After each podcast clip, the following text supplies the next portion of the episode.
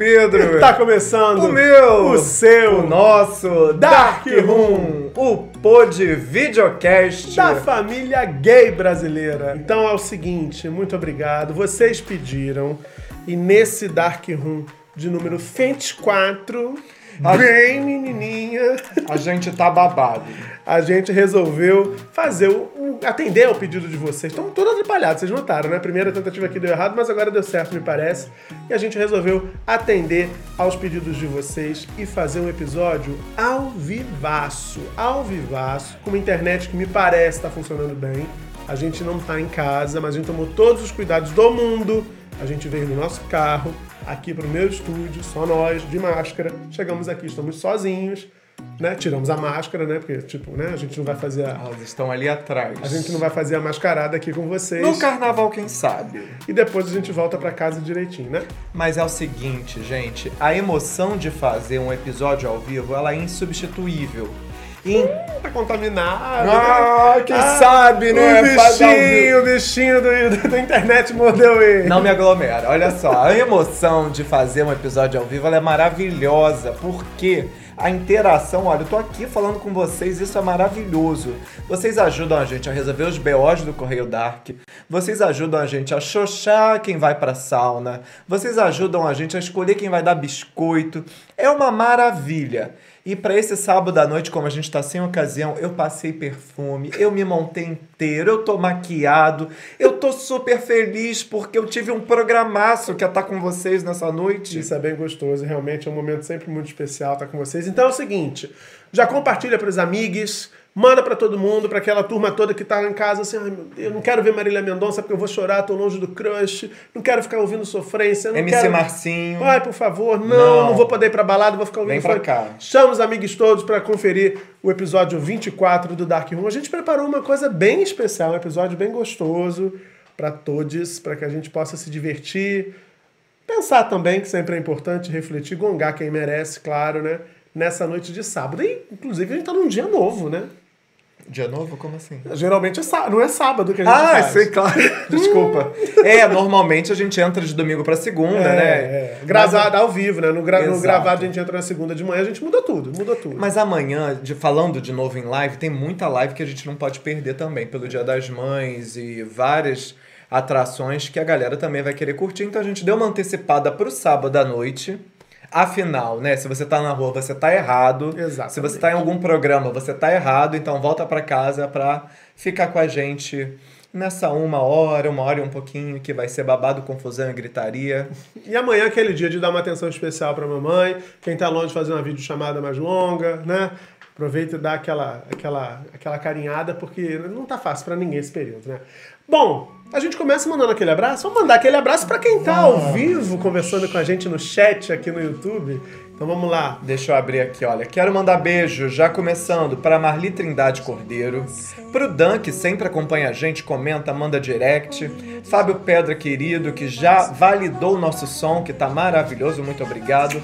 Leonardo Martins, mandou palminha, Norma Lúcia de Assis, Aê, disse a Norma. Paulo Cor- Corbelino, tá viciado no Dark, disse ele. Olha que maravilha, bem-vindo. Esse- Esse vício não tem contraindicações. Verônica Amada, minha amiga querida, que sempre prestigia a gente, te amo, O saudades. Dan também, o Dan disse que tá tudo certo. Maravilha.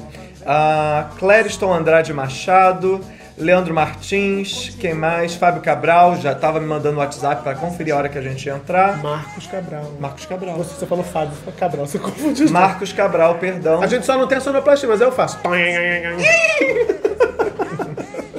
E o Igor Azo, que já chegou dando boa noite. Coraçõezinhos de beijos, Verônica já mandando emojis aqui. Gente, olha, o espaço é nosso. Então, assim, ao vivo eu tenho 25% dessa responsabilidade, 25% do Murilo e outra metade de vocês. É isso mesmo, pra coisa Então- funcionar, então assim, faça a sua parte, tá certo? Bom, a gente começa esse episódio com aquela sessão que é a mais nova do, do Dark Room, mas não por isso menos querida. Porque é aquela hora especial, já tô até assim, né? É aquela hora especial de fazer o quê? De fazer o quê? Diga pra mim. Dedo no furo.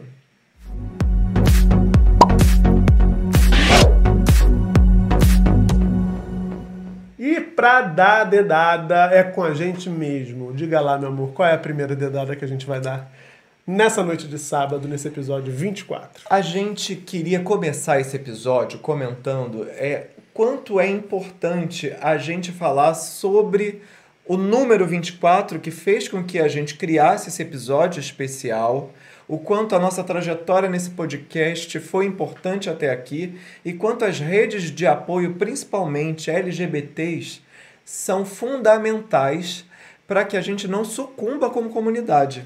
Então, enquanto a gente vai dando esse papo, e aí vocês também podem já contar para a gente no chat agora, por que, que o Dark Room é um, é, um, é um programa, é um podcast, é um videocast que é especial para você? Por quê? O que características, o que dessas bobagens que a gente fala, das coisas sérias que a gente fala, o que que mais te agrada, o que que te faz mais assim sentir vontade de voltar aqui no coração na outra semana para ver ou para ouvir a gente. Então a gente vai falando aqui da, da, nossa trajetória, vai falando dessa história do 24, tem umas imagens aí do nosso arquivo e aí vocês podem mandando isso aqui no chat pra gente ao vivo, tá certo?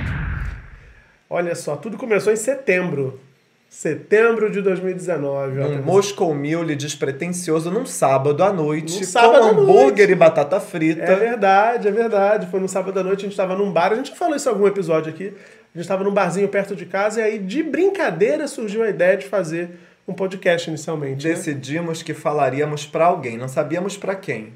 Vamos falar de quê, né? Vamos falar para nossa comunidade que tanto precisa de carinho e apoio para a gente poder estar cada vez mais perto, difundir bom conhecimento, é, exaltar boas práticas, falar mal das coisas ruins que até hoje ainda assolam a comunidade LGBTQIA.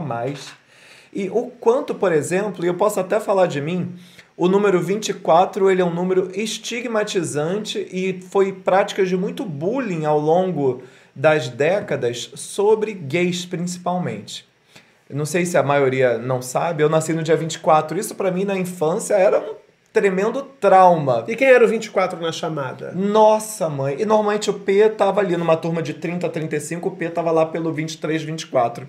Era um estresse só. E aí, quando é que você faz aniversário, Pedro? 23 mais um. Numa sociedade homofóbica. Imagina nos anos 80, né? O que, que era uma sociedade homofóbica, né? O bullying construído diariamente sobre as pessoas era uma coisa muito opressora. E aí a gente entende hoje o 24 como pride, né, como orgulho, essa virada. Isso é uma delícia de poder se viver. Eu já digo que eu nasci no dia certo. Olha, é, tá até na tarja que tá na tela, a galera tá vendo aí, que os homofóbicos têm horror do número 24.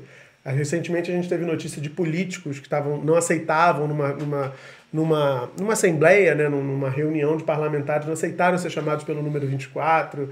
Uh, a gente sabe que os times de futebol do ano passado, por exemplo, dos que disputavam o campeonato brasileiro, só um, só um time tinha a camisa 24, era o Grêmio de Porto Alegre, era um goleiro que jogava, eu acho que ele era reserva, jogava com a camisa 24. Sim. Porque os times, né, o futebol é um, é um, é um, um antro muito ainda machista, muito homofóbico, por que não dizer também. Dirigentes, jogadores têm muita restrição, eles acham que o fato de usar a camisa 24 vai de alguma forma contestar sua masculinidade, o que é uma bobagem.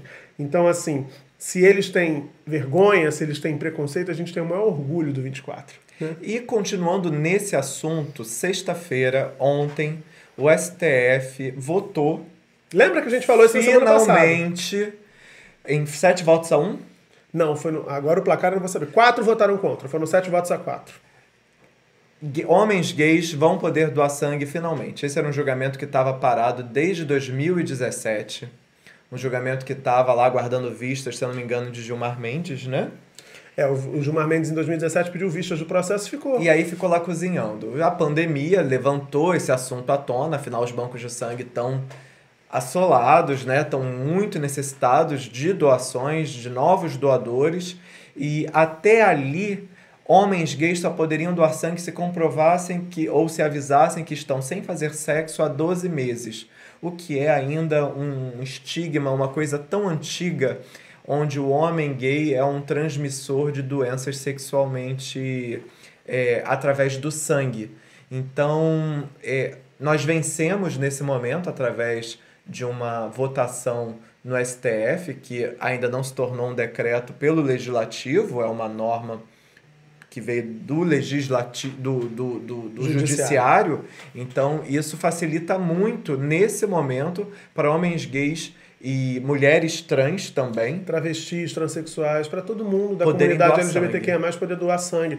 Isso ajuda naquela construção que a gente, que o movimento LGBTQIA+, vem ah, travando, vem fazendo há tantos anos, de provar que ninguém aqui é cidadão de, de segunda categoria, que a gente tem os mesmos direitos, a gente tem os mesmos deveres e, portanto, a gente pode exercer a nossa cidadania de forma plena. Com quem você vai para a cama não é determinante para nada na vida, né? Não pode te, te qualificar nem te impedir, muito menos, de fazer um ato tão, tão nobre que é o da doação de sangue para salvar vidas, né? Porque todo mundo sabe nessa altura, em 2020, só quem é muito dissimulado que fica fingindo que não sabe, que as infecções sexualmente transmissíveis, elas são transmissíveis independentemente da sua orientação sexual. Você pode pegar sendo hétero, você pode pegar sendo bis, pode pegar sendo gay, enfim, não é isso, não é essa questão, não é disso que se trata. Então, que acerto do Supremo Tribunal Federal nesse momento. Lamento só que o Supremo tenha levado tanto tempo para decidir uma coisa que parece óbvia, né? Sim. Qualquer criança vai saber responder sobre isso. Precisou o mundo parar para eles reverem, né? Parar através de um coronavírus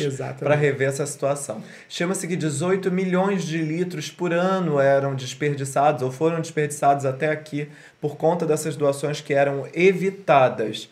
E a gente sabe também, a gente sabe não, eu sei, porque eu fui pesquisar, né? Então é muito provável. Mas conta para eles, eles vão ficar sabendo agora. Conte. O, a taxa de infecção por HIV no mundo, e principalmente no Brasil, está estável nos últimos 10 anos, o que significa que não há risco aumentado sobre homens gays na doação de sangue. Ou Por seja, favor, né, gente? Doem, falem a verdade, e se vocês forem vítimas de preconceito na hora de doar sangue, denunciem, que é Exatamente. muito importante. Exatamente. Ó, a gente perguntou aqui o que vocês gostam, por que vocês gostam do Dark Room, o que vocês veem de especial no que a gente faz aqui no nosso podcast, nosso videocast. A galera respondeu. Ó, Fábio Pedra, diferença entre os outros. O Dan diz que o que agrada é ser vida real e natural, realmente uma família gay como qualquer outra. Exatamente. Ah, Leandro diz que Clodovil que falava que melhor que 24 era o 22, um atrás do outro. É o 11, É, né? Tem gente que fala que o 11 é o número mais associado. A gente não falou aqui, mas o 24 é a dezena do veado no jogo do bicho. E aí o pessoal ah, ah, associou ao vi- viado, ao viado, às gays, a nós, queridos. Ah, e aí eu não sei por que essa associação. Tem gente que fala também que tem uma, uma proximidade ah, sonora, né? O 24 de vem de 4. Que é um trocadilho péssimo, né? Coisa de hétero babaca preconceituoso para fazer essa associação E com uma masculinidade bem frágil. bem né? fragilizada. Mas enfim, deram a gente aceita de bom grado e cheio de orgulho. Tem mais mensagem? O Marcos Cabral diz que já conhecia a gente, mais o Pedro, então achou bacana ter um podcast de pessoas mais próximas. Acho que é melhor a conexão com os, com os episódios. Que a bom. Cecília falou que amou os looks, pedindo até desculpa pra, por desviar do foco. Cecília, tá tudo certo. Amamos, amor. Obrigado. Vindo de você, que é uma diva da moda. Menina, é, eu acho que ela é exatamente uma influencer. Ó, Terezinha Goulart. Beijo, Querida. querida. Que bom que você tá Hoje aí. tava cantando samba da Portela, lembrei de você, amor. Ah, é. O Paulo Corbelino tá dizendo que curte o canal como um todo, curte a live da bagunça, é parte do grupo do WhatsApp. Olha que bacana, tem um grupo do WhatsApp. Isso eu nunca falei aqui no Dark Room. Depois avisa o número. Tem um grupo do WhatsApp do canal aqui. A galera agora nesse período de quarentena tá fervendo de madrugada, conversando, trocando dica de série. Eu tô só vendo, acordo no dia seguinte tem 700 mensagens assim. Enfim, depois eu conto aqui pra vocês o número. Paulo, não sabia que você tava lá, que bom. E aí fica a dica pra quem curte o Dark Room e ainda não deu uma olhada aqui no que tem mais no canal, dê uma olhada que tem cada entrevista espetacular, muita coisa boa. Avisa lá no grupo que a gente tá ao vivo, por favor, que não dá pra fazer isso agora. Paulo, manda essa mensagem lá. Fala pra Nicole, ela que devia estar fazendo isso. Nicole tá com problema com o Wi-Fi, ela me falou. Mas enfim, ó. ah, Leandro tá comemorando o fim dessa restrição com relação à doação de sangue. A Bruna Aurélio do Carmo chegou agora. Bem-vinda, Bruna. Puxa uma cadeira, pega aí uma, uma- um refrigerante. Aliás, vamos brindar esse episódio, né? 24. Saúde. Saúde. Fábio Honorato está dizendo que nós somos uns queridos e se identifica muito. Que bom, a gente fica muito feliz com isso. E agora, Vamos para o segundo assunto da nossa noite. a próxima dedada, meus amores. Polêmica, breaking news. Breaking news. A pro... Ai, não. Breaking news. Vou pra lá fazer só essa. A CNN vai me contratar só pra fazer isso, falar assim. Minha gente, tem tudo a ver com a CNN. A gente vai falar da entrevista que a ex-namoradinha do Brasil. A entrevista?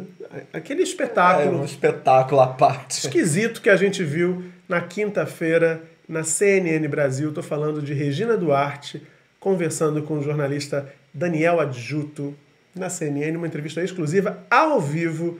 E lá pelas tantas, a Regina saiu-se com essa. Olha só. De repente é aquela corrente da frente. Não era bom quando a gente cantava isso? É foi um período muito difícil, né? Tem muita história, muita gente morreu na ditadura, né? Essa é a questão. Enfim. Cara, desculpa, eu vou falar uma coisa assim. Na humanidade não para de morrer.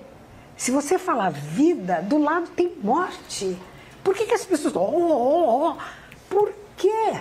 Que houve tortura, secretária. Bom, mas sempre Houve houve, censura tortura, sempre cultura. houve. Meu Deus do céu, Stalin! Quantas mortes! Minha gente.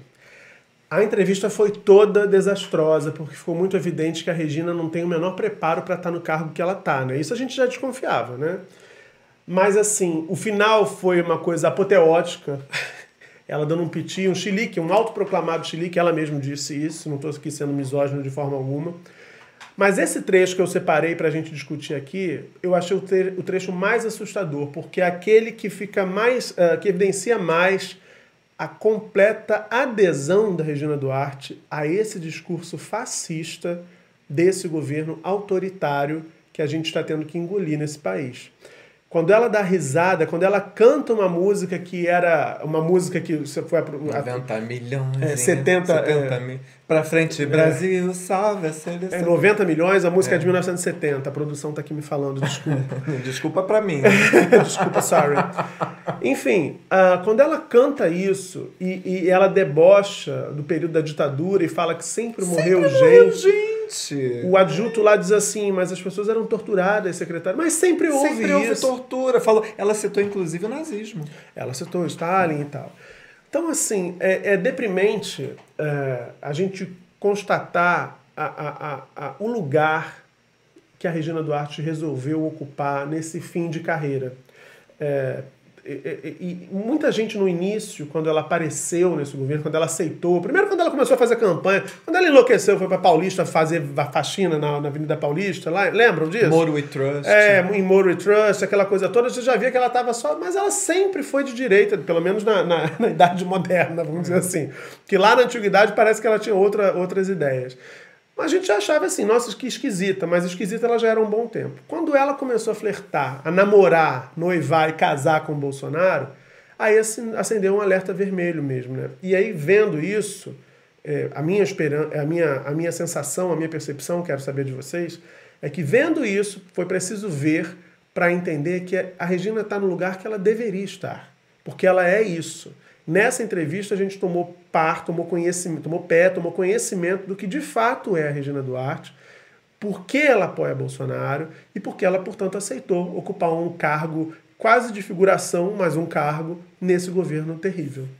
Eu vi muita gente comentando sobre essa entrevista da Regina Duarte, algumas pessoas dizendo que de fato quando ela deu lá, ficou nervosa, interrompeu a entrevista, que ela estava atuando, chegou a chorar, né? Ela fez uma voz embargada ali, de muita contrariedade e tudo mais. Nós, pelo Twitter, descobrimos, na, na- apurando, que estava combinado que tanto o Gutino quanto a Daniela do estúdio falariam com eles, fariam perguntas também, enquanto ela negava aquilo, dizendo que a entrevista era só para o Daniel ali na, No, no gabinete no dela. gabinete dela. Então, é, fica muito a dúvida se naquele momento ela atuou ou não, mas toda a trajetória dela de 2018 para cá, quando ela abraça esse governo, quando ela abraça essa agenda e quando ela resolve assumir protagonismo direto nesse governo através da secretaria, e deixando toda a classe artística que nesse momento está passando fome, que a gente entende às vezes os artistas apenas como o segmento global, o segmento televisivo. Existem milhares de pessoas do circo, da rua, dos pequenos eventos, os produtores, os cenografistas, o pessoal da iluminação, técnicos os som. técnicos. Essa galera não tem o que comer. Bilheteiro. Bilheteria. É todo, é todo um ecossistema né, que está envolvido nisso. E essa galera tá míngua. E, e, E ela tá falou cobrando. que tinha 600 reais. É, ela foi 600 pressionada. reais tais que tá um mês e ninguém consegue pegar. É, muita As gente pessoas ainda- ainda estão na fila. Lamentável. E nesse, nessa história toda, é, eu acho que me caiu essa ficha de porque ela tá lá. E eu vi um comentário aqui agora do Fábio Honorato dizendo que ela sempre foi uma atriz mediana, na opinião dele, com uma sorte muito grande em seus papéis. E aí, Fábio, eu vou discordar de você. Eu acho que essa experiência, essa, essa entrevista ao vivo, mostrou que, de fato, a Regina Duarte é uma grande atriz. Porque ela conseguiu nos convencer ao longo de uma carreira inteira Que ela que ela era uma mulher doce, que ela era uma mulher afetuosa, que ela era uma pessoa querida. E precisou uma entrevista ao vivo, num, num jornal, num, é, televis, num televisivo, né, num telejornal, para que caísse a máscara a gente visse que, de fato, ela é uma pessoa que nega a ditadura, que relativiza a dor dos outros, que relativiza, Relativiza a a pandemia. tortura. relativiza a pandemia que a gente está vendo agora, com hoje a gente chegou aos 10 mil mortos, passou desse número, ela relativizou tudo isso. Então Falou- acho que ela foi, esse tempo todo, até aqui, uma grande atriz. Ela conseguiu nos enganar direitinho, mas agora a máscara caiu. Falou que estávamos desenterrando os mortos. Amada, a gente está enterrando. Só hoje foram mais de 700 pessoas de novo. E não é enterradas, não. Pessoas que foram para vala, porque não tem mais como enterrar. Vala comum, praticamente sem caixões. Caixões vedados, lacrados, sem velório. Situações horríveis. Mas é aquela história que o próprio William Bonner falou essa semana também. As pessoas só vão ter uma compreensão exata quando acontecer perto delas ou quando algum famoso que elas gostem passar por isso, porque esse número diluído, esses números diluídos ao longo dos dias e das semanas não está impactando. Se cai um avião, morre 180 pessoas, é realmente uma Um choque. um choque. Agora imagino que deveria passar cada final do JN, do Jornal Nacional, lá 700 nomes subindo, para as pessoas entenderem que aquilo ali são CPFs, são pessoas.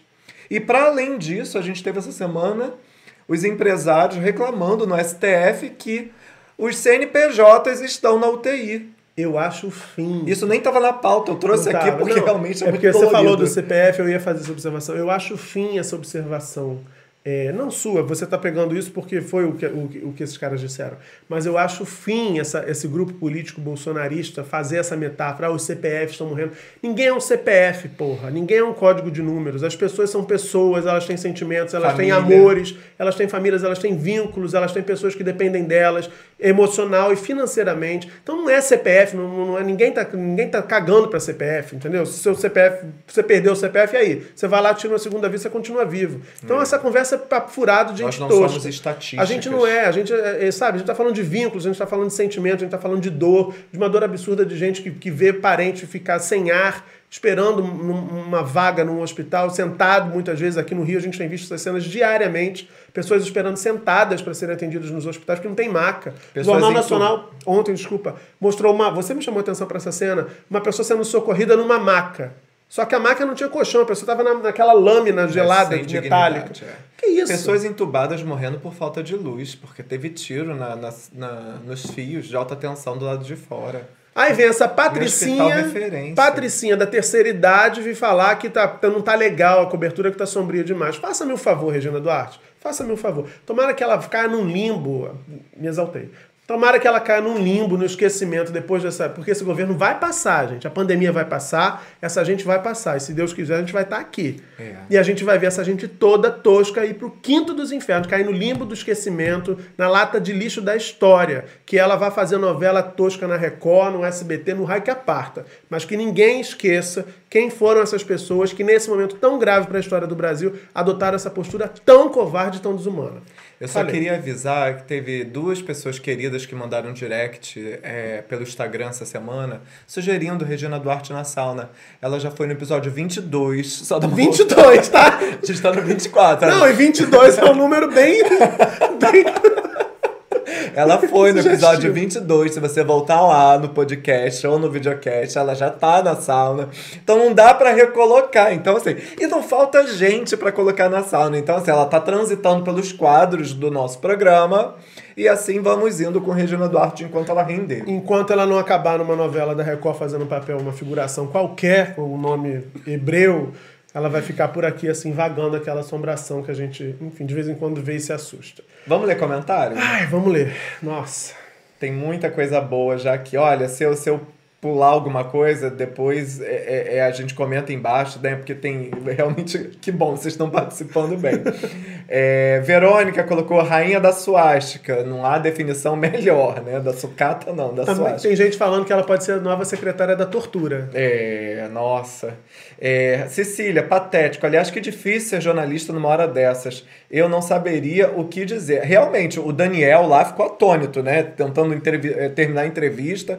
Daniela do lado de lá do, né, do, do vídeo, tentando continuar, dando uma espremida, e a mulher dando trabalho. Mas eu queria falar uma coisa sobre isso, assim, eu queria, eu já fiz isso no Twitter e vou registrar aqui só, que é um espaço nosso, assim, parabenizar os três. O Daniel Adjuto ficou visivelmente muito constrangido no final da entrevista, porque é muito difícil você entrevistar alguém que dá um, dá um pitico. E dava a impressão que os assessores atrás das câmeras Estavam ali, quase voando em cima dele. E os dois âncoras no estúdio foram brilhantes nas colocações, porque assim, para trazer a- o jornalismo profissional precisa ser celebrado exatamente por isso, para trazer para a realidade alguém que está tentando fingir que está alienada, que tá, não está vendo o que está acontecendo. Então acho que foi, um, foi, um- foi ali foi um episódio, cenas de realismo, de jornalismo explícito que a gente viu ali. É uma pena que com esse, com esse conteúdo, mas os três estão de parabéns. E da Daniela, assim, eu sou fã de dois Chanels que tem no mundo. Da Amélie Poulain e da Daniela Agora eu fiquei em dúvida se a gente fala Chanels ou Chanéis. Chanéis. Cartas para a redação. Cabelos Chanel, eu sou fã de dois. Fabuloso Destino de Amélie Poulain, que se você não conhece, você tá errado, você deveria ter visto esse filme. E da Daniela, antigo Roda Viva, agora CNN. Maravilhosa. O Dan tá dizendo que se não fosse trágico, diria que ela quer virar humorista. Primeiro palhaço soltando pum na posse e agora essa música. É, é. amor de quinta, né? Fábio Honorato, como diz o velho ditado, que anda com porcos farelo come. Exatamente.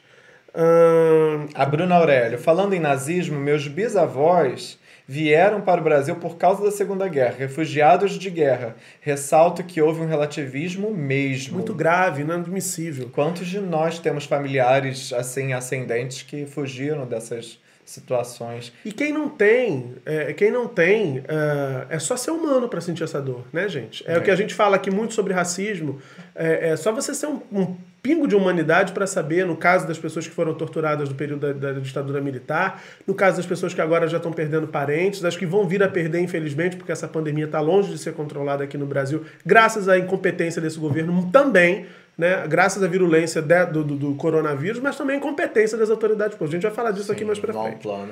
Terezinha Goulart tá falando, namoradinha do Brasil em plena ditadura, ganhar tanta visibilidade só podia ser fascista.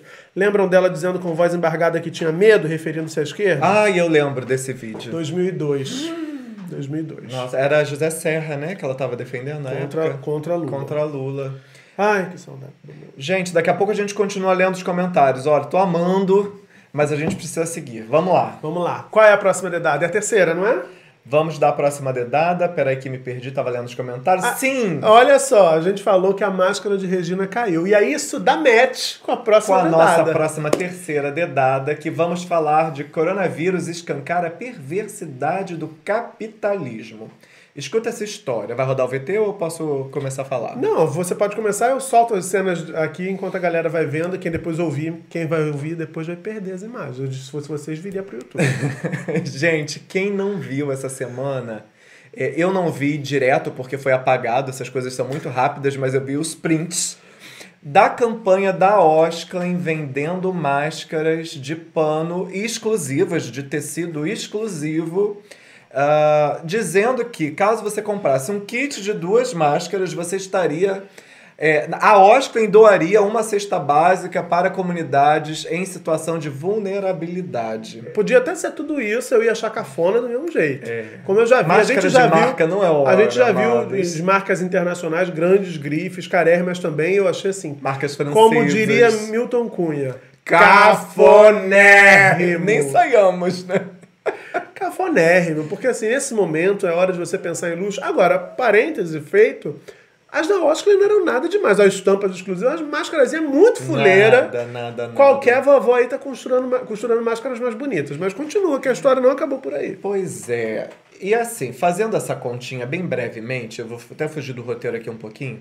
Se custa 147 duas máscaras, quem tá doando a cesta básica é você, amado. Não é a Oscar que tá doando. Né? Você pagou e pagou caro, porque uma cesta básica ela tá custando aí uma faixa de 50, 60 reais. Vamos botar 80 com gordura? Pois é, se você pagou 147, você pagou uma cesta básica e meia. E, e vamos combinar que doação não tem lucro, né, gente? Doação é doação. É. Doação e tem um lucro de 11 reais, então não é doação, desculpa. E aí, escuta só, depois da repercussão negativa nas redes sociais, o fundador da marca passou um tempo respondendo às críticas e disse que a ideia tinha sido um sucesso, que as máscaras tinham se esgotado e que a marca, não vou parar de falar o nome, e que a marca faria mais um lote promocional. O rapaz, né, o, o CEO da marca, disse ainda que algumas críticas tinham sido desonestas, movidas por um certo ódio à marca. Ao ser questionada pela imprensa sobre o episódio, a marca divulgou a seguinte nota. Ele não quer mais falar marca. Não, eu vou ficar fazendo. Mas nesse caso tem que falar, foi a Oscar. A porque- Oscar, então. Porque é negativo. É, é bom que eles tenham vergonha do que fizeram. Abre aspas. A Osclen entende que a marca, que a máscara é um produto para a defesa da saúde das pessoas. Por isso, no mês passado, a fábrica foi remodelada para produzir 50 mil máscaras hospitalares que estão sendo doadas para profissionais de saúde. Ao saberem dessa ação, consumidores nos procuraram pedindo que produzíssemos máscaras de tecido, produto que não faz parte do portfólio da marca. Criamos então o projeto Máscaras, pensando com uma margem de retorno que apenas viabilizaria a operação. Blá blá blá, o uísque assassino. Além de, e não, e botou a culpa no povo que pediu. O povo que pediu. Ai, gente, isso escancara o capitalismo, isso escancara as marcas que não estão nem. Não é hora de você ter lucro, amado. Você tem que doar. É hora de você diminuir o seu lucro e mostrar a sua responsabilidade social. Até para lá na frente, né, as pessoas lembrarem você como uma marca que vale a pena gastar. Sabe por que eu fiz questão de falar o nome aqui? Porque coincidência, dizem que coincidência não existe. Você estava falando, falando, falando aqui, eu olhei aqui, essa minha camisa é da Oscar. Tira! Protesto. Não vou tirar. Essa camisa eu comprei, não, não foi publi nenhum. Eu comprei essa camisa, ela é bem antiga, inclusive.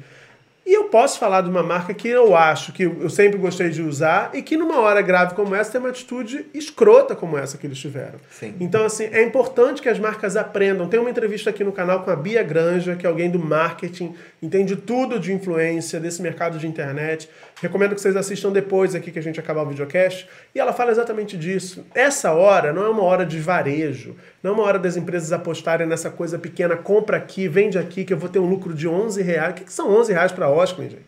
Uma hora dessa, é hora da empresa, da marca que é séria, comprometida, mostrar que tá junto mostrar que se importa com você que está angustiado em casa, comigo, com os nossos fa- familiares, que se importa com as mães que amanhã vão passar os dias sem seus filhos, e milhões de mães pelo Brasil vão passar seus dias apartadas dos seus filhos. Então é hora das marcas se posicionarem dessa forma, não com uma atitude babaca como essa de querer fazer, de dizer que a grife, que a marquinha, que a mascarazinha é especial porque é da marca. Ah, palhaçada, fala assim. Quer ver uma outra coisa que eu achei muito bizarra nessa história? Que além disso tudo, de você não doar cesta nenhuma, né? Da Oscar não doar cesta nenhuma, você que está doando através delas, é, vai ter isenção de imposto, porque fez doação, então ainda tem uma perversidade aí.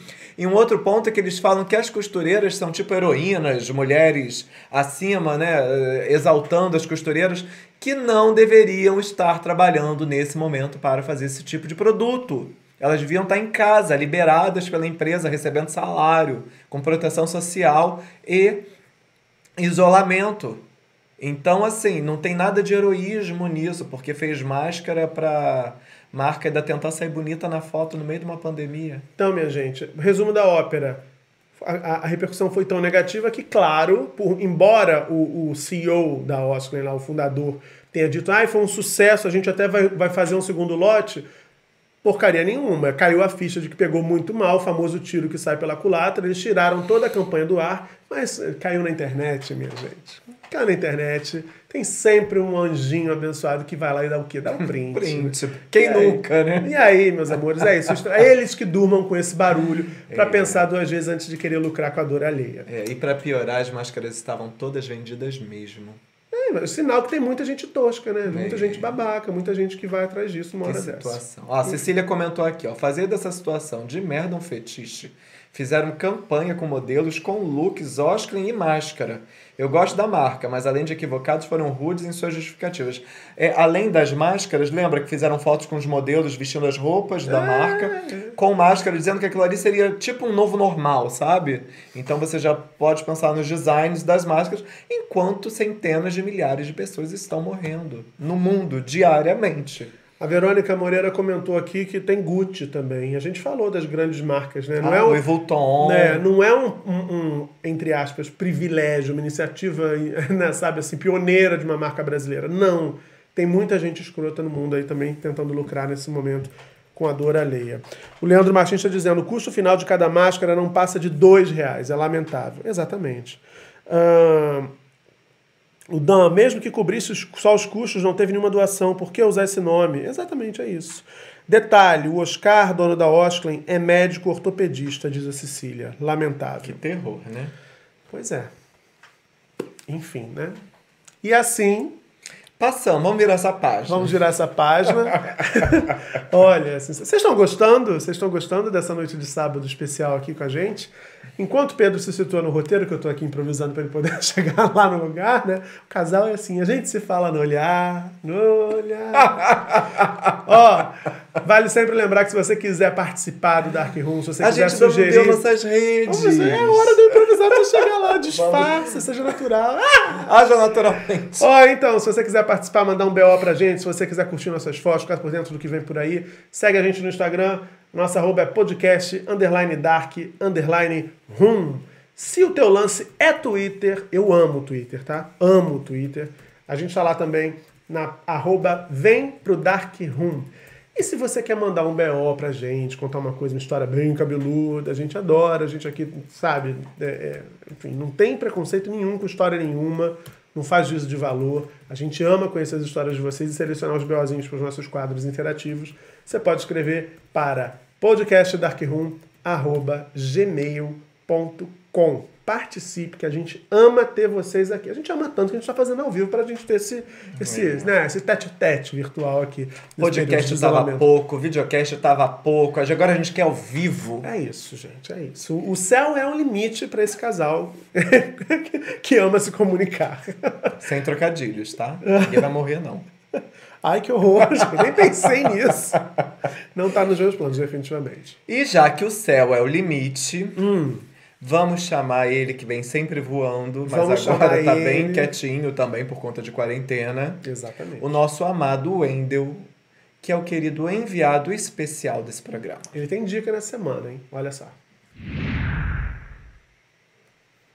Olá, queridos, como é que vocês estão tudo? Eu espero que bem. E hoje, nesse episódio número 24, maravilhoso, que diz muito sobre liberdade, né, esse número, sobre poder fazer o que você quiser, sobre sentar onde você quiser, ou sobre fazer o que você quiser, ir pra onde você quiser, eu resolvi falar sobre liberdade no corpo.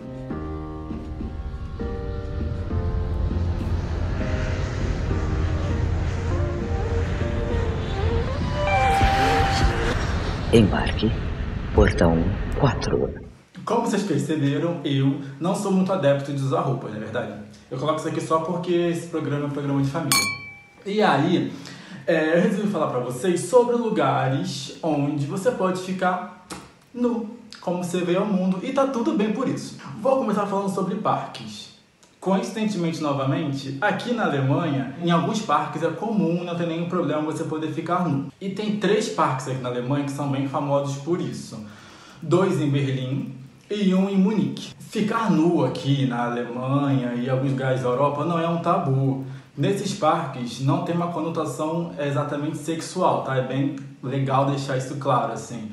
Tem famílias que com crianças porque a nudez aqui não é um tabu. Mas é claro que há pessoas, não sou esse tipo de gente, você pode ir no parque e ficar dando uma conferida no material, né? Antes de dias de fato. Mas, se você é o tipo de pessoa que prefere um lugar um pouco mais. se sentir seguro no lugar, né? E prefere cruzeiros ou hotéis com essa temática, você também tem onde encontrar. Normalmente, os cruzeiros e os hotéis dessa temática, eles têm a bandeira Temptation Old Sar. E é muito legal falar que, por exemplo, com relação a cruzeiro, a maioria deles, a rota desse tipo de cruzeiro, né, é no hemisfério norte. E normalmente, não regra, cruzeiro Temptation, você pode fazer topless, mulheres no caso, né? Nudsard é nudismo. E tem Bliss Cruise também, onde ele é voltado para casais adeptos ao swing. Sim, né, pessoal? E para encerrar, eu quero falar de uma cidade como um todo. O nome dela é d'Agde, que é na França. Essa cidade é uma cidade inteira de nudismo. Lá você tem médico, banco, farmácia, você pode fazer tudo nu. Ela tem uma polêmicazinha agora de uns 5 anos pra cá, porque liberaram também sexo na areia da praia. Ou seja, você vai, curte uma praia, curte uma onda, curte um sexo ao vivo e tá tudo certo. Por hoje é isso que eu quero compartilhar com vocês. Semana que vem eu volto com algo novo. Beijo! Olha, a gente tá aqui rindo dos comentários, rindo do Wendel e rindo dos comentários de vocês nesse chat. Gente Vocês, querendo que ele ó. tire o roupão, gente reparando na cruzada de perna, mesmo a Sharon Stone meio também ali. Ele sempre. adora, né? Quem, quem é ali, quem foi... Aliás, ele devia estar aqui, não sei por que que não veio. Ah, que eu sei por quê. Deve estar fazendo o quê uma hora dessa na Alemanha? Comentem aqui o que, que o Wendel tá fazendo. Vou Mas abrir uma caixinha no Instagram. Mas olhem, eu fiquei muito curioso com, isso que ele falou, sobretudo com essa última parte da, da, da cidade lá na França, em que as pessoas fazem tudo pelado. Vocês já imaginaram, gente? Vocês já imaginaram você estar na fila do banco? Previ julgamento, não, Não, não é julgamento, é porque é uma coisa muito fora da, da- do nosso cotidiano, né? Todo mundo pelado na fila do banco. Ah, vou pagar um boleto. Aí você tá ali no boleto. Eu não imagino a fila do banco que todo mundo já paga isso online, pelo celular, mas Ah, assim... Nem todo mundo. E na feira, Nem- e na muita vovó e farmácia. muito vovô que não paga pelo, pelo celular. É, não. mas aí os filhos já pagam, né? Sempre tem alguém. Mas enfim, assim, pra quem vive o naturismo como filosofia, isso é uma libertação, né? É muito interessante você poder. Agora, me parece mais divertido cruzeiros naturistas. Pensou um Titanic sem roupa, uma coisa lá? Rose. Putanique, né, gente? Putanique. Pra quem tá solteiro ou pra casais que curtem esse liberalismo, essa coisa mais combinada Tem, o- com tem o, outras cru- pessoas. o Cruzeiro do Swing aqui que ele fala também na, É. na dica, né? Um dia eu vou contar a história dos meus pais, que foram para um cruzeiro desse praticamente enganados num carnaval. Não, mas totalmente enganado. totalmente enganados. Não, porque assim. Eles vão ver isso e vão ficar achando que você tá. Não, outro dia eu conto, é uma história longa. Mas eles foram pegar um cruzeiro de carnaval nananana, E não sabiam. e não sabiam. Gente. Sabe aqueles programas do Discovery que a menina fala assim: Eu fui sentar no vaso e quando fui fazer xixi, caiu um bebê. Eu não sabia que estava grávida. É. Então, os meus sogros não sabiam que Não sabiam. embarcaram no Surboat. É, mas E aí a gente pode fazer um videozinho conversando com eles pra ficar mais interessante. Porque essa história é tão É engraçada. É, maravilhoso. melhor eles contando do que eu reproduzir. É maravilhoso. Olha, a gente sabe que vocês amam o Wendel também. Vocês podem também mandar dicas aqui do que vocês querem que o Wendel fale, tá certo? Além de seguir o Wendel também nas redes dele, enfim. Olha, Genildo Trindade, faz um vídeo só sobre esse cruzeiro. Todo mundo tá rindo aqui, tá? Todo mundo tá rindo dos seus Mas pais. a história do cruzeiro é maravilhosa. É maravilhosa. Não, mas é outro dia, esquece isso. Outro dia. O Genildo também falou que aqui no Rio tem a Praia do Abricol, o Aterro do Flamengo, bem que podia ser para natureza. Gente, o Aterro do Flamengo é um lugar muito central, né? Todo mundo É. pelado, acho que não rola. E, gente, queria só reforçar uma coisa que a gente falou na semana passada, e vale reforçar. A gente tem ficado sabendo de muitos pontos de pegação, não só de naturismo, não, mas muitos pontos de pegação que continuam bombando nesse período de pandemia. Por favor, Parem. não façam isso. Não vão a esses lugares, não se exponham, porque em se expondo, vocês também estarão expondo todas as pessoas que, que convivem com vocês, né? Seus familiares, seus amigos, enfim. As A pessoas pessoa que entra no elevador com você, a pessoa que entra no ônibus com você, a pessoa que cruza com você na rua. Por favor, não é uma questão de moralismo, não é questão de julgamento. Não, é só porque não é hora. Exatamente. Depois que passar, pode tudo. É uma questão Desde de que saúde. consentimento. É uma questão de saúde pública, a gente tem que ter é, discernimento, eu acho que é a palavra nesse momento. Né? Tudo tem a sua hora, diz um amigo meu, teu amigo Gustavo tem essa frase. Tudo tem a sua hora. Tudo tem a sua hora. Agora não é hora de ficar se expondo. É. Isto posto, Isto posto, vamos para a imagem da semana, que esse podcast a gente Imagem da está saboreando tanto que a gente já está aqui quase uma hora. é, imagem da semana. Já roda ou a gente vai. Roda, vamos falar da imagem Ah, da não, semana. não posso. eu- é, essa imagem, o, o vídeo tem som, né? Então é um vídeo, é um VT completo. Sim, depois a a gente imagem da comenta. semana é essa que vocês vão ver agora. Agora, na verdade.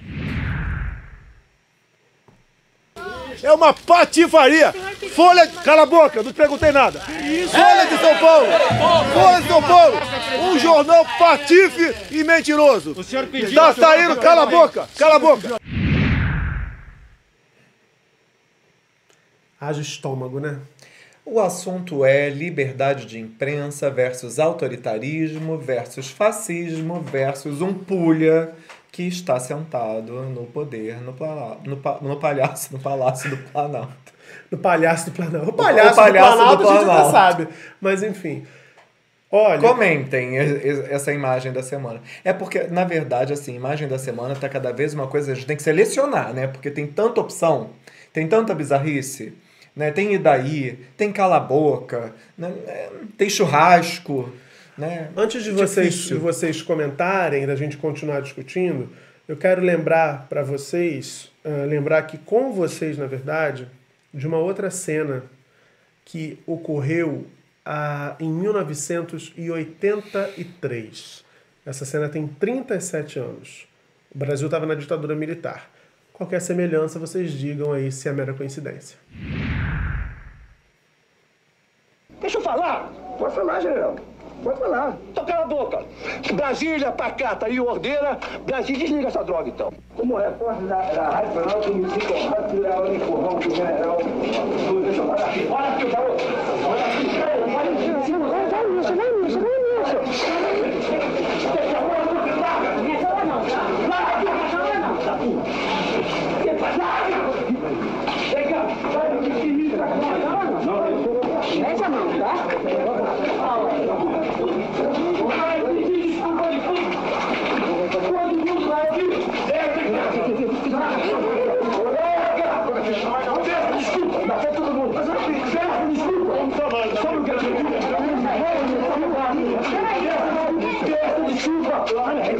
Desculpa. Esse senhor aí que vocês viram se alterando com o jornalista era o general Newton Cruz, na ditadura militar. Ele reagia assim ao ser questionado ali em Brasília pelos repórteres. Tem tudo a ver com o que o Bolsonaro vem fazendo cotidianamente no Palácio da Alvorada, ali naquele cercadinho nojento. Eu, eu chamaria mais aquilo de chiqueirinho, onde fica aquele bando de, de porco ali falando atrocidades, barbaridades e batendo palma para maluco dançar. É, eu sou jornalista, né? Os amigos que estão vendo sabem, ou, ou, tem uma parte da galera que talvez não saiba, eu sou jornalista. E eu queria a- a- dizer aqui da minha admiração por esse jornalista de 1983 que teve essa reação de desligar o gravador diante da estupidez desse, desse, desse general lá no auge da ditadura. Eu acho que a imprensa brasileira é, tem cumprido um papel muito importante nesse momento que a gente vive, mas eu tenho muitas críticas a esse cercadinho e a cobertura que tem sido dada a esse cercadinho ali.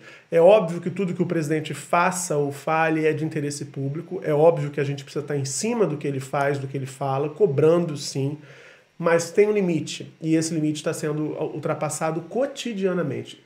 Eu imagino o sofrimento dos repórteres que estão ali e não fazem o que o jornalista de 83 fez por medo de perderem seus empregos. E aí a gente precisa ter o, o, o sentimento de classe. Se todos baixassem as câmeras e desligassem os microfones na primeira estupidez que o Bolsonaro fizesse, esse circo teria fim. Se os jornalistas se unissem nesse momento, se as emissoras de televisão se unissem, como as americanas já se uniram para dizer que não vão mais transmitir pronunciamentos do Donald Trump porque eles não são de interesse público, se as emissoras se unissem aqui, essa palhaçada ia ter fim. Porque não ia adiantar ele fazer esse circo só para meia dúzia de, de bovinos que estão seguindo ele nas redes sociais e para os milhões de robozinhos que ficam replicando essas porcarias todas que ele fala o tempo inteiro. Então, assim, eu acho isso de um. De um eu acho abjeto, esse é, esse é o adjetivo que eu mais tenho usado para me referir a esse governo.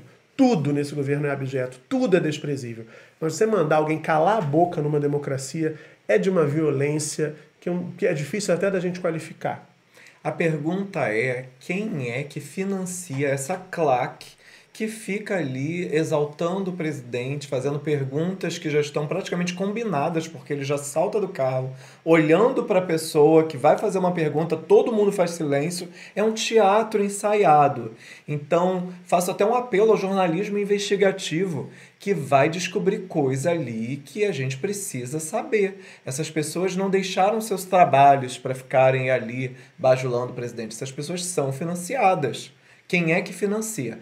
Nessa mesma semana, o próprio Jornal Nacional deu que a cidadã que estava agredindo enfermeiros em protesto no dia anterior era a mesma pessoa que estava fazendo pergunta no dia seguinte para ele é, sobre. Até eu acho que essa questão Sobre da Folha de São protesto, ela Paulo. falava do protesto. Então, Tinha um outro que era funcionário do, do, do Ministério da Damares, terceirizado. É muito fácil pegar essas pessoas hoje com a internet, você levanta a vida delas, você descobre, para isso sim servem CPFs, né? Para você descobrir onde esses CPFs andam, por onde eles recebem e por, que- o que, que eles estão fazendo ali, onde eles deveriam estar naquele momento.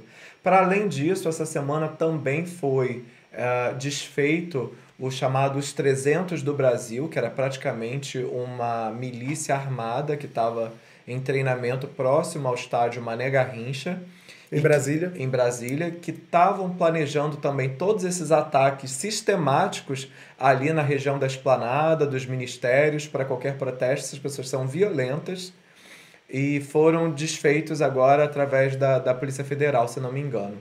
Ah, muito ruim o que está acontecendo, porque é um grupo praticamente de comportamento miliciano, através e financiado muitas vezes com dinheiro público, porque o próprio senhor que você falou, ele era um funcionário público terceirizado do Ministério de ninguém menos, né, do que das mulheres, dos direitos humanos, da, da, cidadania, família. da família, né? E detalhe, um funcionário que não aparecia para trabalhar há muito tempo. O próprio Ministério, em sua própria defesa, divulgou isso. Ah, mas ele não vinha trabalhar há muito tempo. E o que, que ele estava fazendo lá? Isso é tão fácil de descobrir, que ele tava levantar fazendo? essa gente, conversar com esse povo. Fiquem atentos para isso, né? Essa, esse ponto é fundamental. Aquelas pessoas que estão ali, quem são essas pessoas? Porque vamos combinar que quem trabalha, quem quer tanto trabalhar, quem quer que o Brasil não pare, não vai perder seu tempo para estar na porta da presidência do, do- do- da República, Exato. esperando o presidente sair para participar de uma Os live liberais tosca. estão tentando salvar suas empresas, né? Tão- Por favor, né, gente? Só cai nessa quem é trouxa. Vira Comentários aqui, parte. comentários aqui, vamos. muita gente falando, ah, ah, pra- me sugerindo para fazer uma entrevista com o Laerte, o jornalista, estão dizendo que ele está vivo. O nome dele é Laerte, hoje eu, pesquisando eu vi um outro nome. Mas bom saber, depois você pode mandar direct para mim no Instagram também, que a gente tenta correr atrás disso. Sim. Genildo, que vergonha, tá cada vez mais esdrúxulo que esse presidente fala e faz. Fábio Honorato, esse homem desperta em mim sentimentos horríveis, não podemos nos contaminar pelo ódio como eles querem. Somos mais e bem melhores que essas pessoas de bem, entre aspas. Verônica Moreira está dizendo isso, Murilo, as emissoras ganham audiência com a tosquice. Eu nem sei se é isso, viu, Verônica? Eu nem sei se a questão é só audiência, não. É, eu tive aqui já, e vocês podem procurar também. Pra... Hoje eu tô cheio de merchandising do conteúdo do canal, mas eu já recebi aqui É o seu momento. o Leandro Demori, que é editor do The Intercept Brasil. E eu perguntei para ele sobre isso na entrevista. E ele dizia que não, que, que, que, a, a- a imprensa tem que continuar ali cobrindo, porque cobrindo ah, ah, só assim expõe essa- essas vísceras do poder, que é o que a gente está vendo. Né? Ah, então tem essa leitura. Eu imagino que muitos dos editores, muitos dos executivos do jornalismo tenham esse pensamento. É preciso sim estar lá para denunciar, para mostrar o arbítrio, para mostrar os absurdos cotidianos que esse, que esse, que esse, que esse senhor, ah, ah, com, com, os, com os quais esse senhor nos brinda todos os dias.